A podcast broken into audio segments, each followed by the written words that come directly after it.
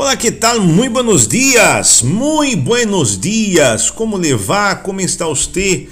Como ha começado o seu dia? Espero que haja começado bem. Nós outros estamos aqui a hora, é, através de nosso fragmento de vida. Esperamos é, com nosso fragmento de vida poder levar a você, a sua casa, a seu hogar, ou a seu trabalho, ou não sei onde esteja, uma palavra que lhe pode ajudar e nestes momentos, como, são, como é o momento que estamos vivendo agora em todo o mundo, um momento de crise, não?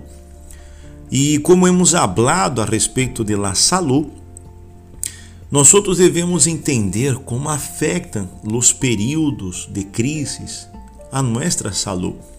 Ayer nós outros hablamos a respeito de la salud física e mental, se acuerda? Muito bem. Pero de que maneira estes, estes períodos de crise afetam nossa saúde. Vamos entender. Primeiro, nós sabemos que a saúde é um estado que se pode alcançar, pero que muitas não é fácil conseguir e que muitas outras é fácil perder. Isto último se ha posto de manifesto nos últimos meses, pois a crise econômica atual ha produzido um impacto na saúde dos cidadãos. Segundo um estudo do Observatório Europeu de Sistemas e Políticas de Saúde, que é respaldado por OMS, a crise ha produzido um aumento de transtornos mentais, tais como depressão e ansiedade. Dos temas que já falamos aqui em nosso fragmento de vida. Só buscar aí abaixo, aí você vai encontrar. É, además, tem efeitos sobre as enfermidades infecciosas que se extendem, favorecidas por las piores condições de vida de las com poucos recursos, pero também por las dificuldades de acceder a tratamentos e por la caída de la calidad del sistema público de saúde. Isso é em termos generais, ok?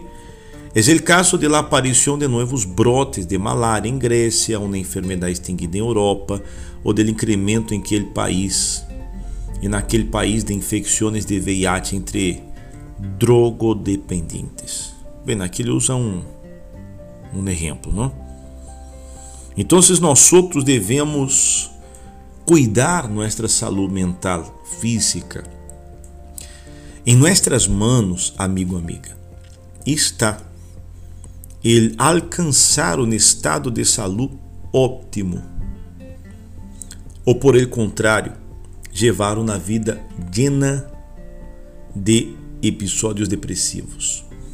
Fatiga, decaimento, etc. Não olvides, cuida tu corpo e tu mente e, sobretudo, tentar relativizar todos os problemas que te rodeiam. Não viva com isto. La salud é um conceito que abarca muito mais que a ausência de enfermidade, não é só isso.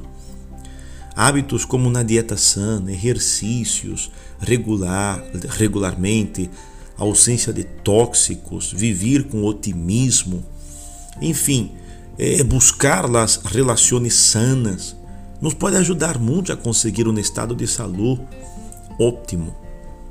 A crise econômica e os recortes estão propiciando um aumento de algumas enfermidades, sobretudo mentais, pero não permita que esta situação lhe venga debilitar.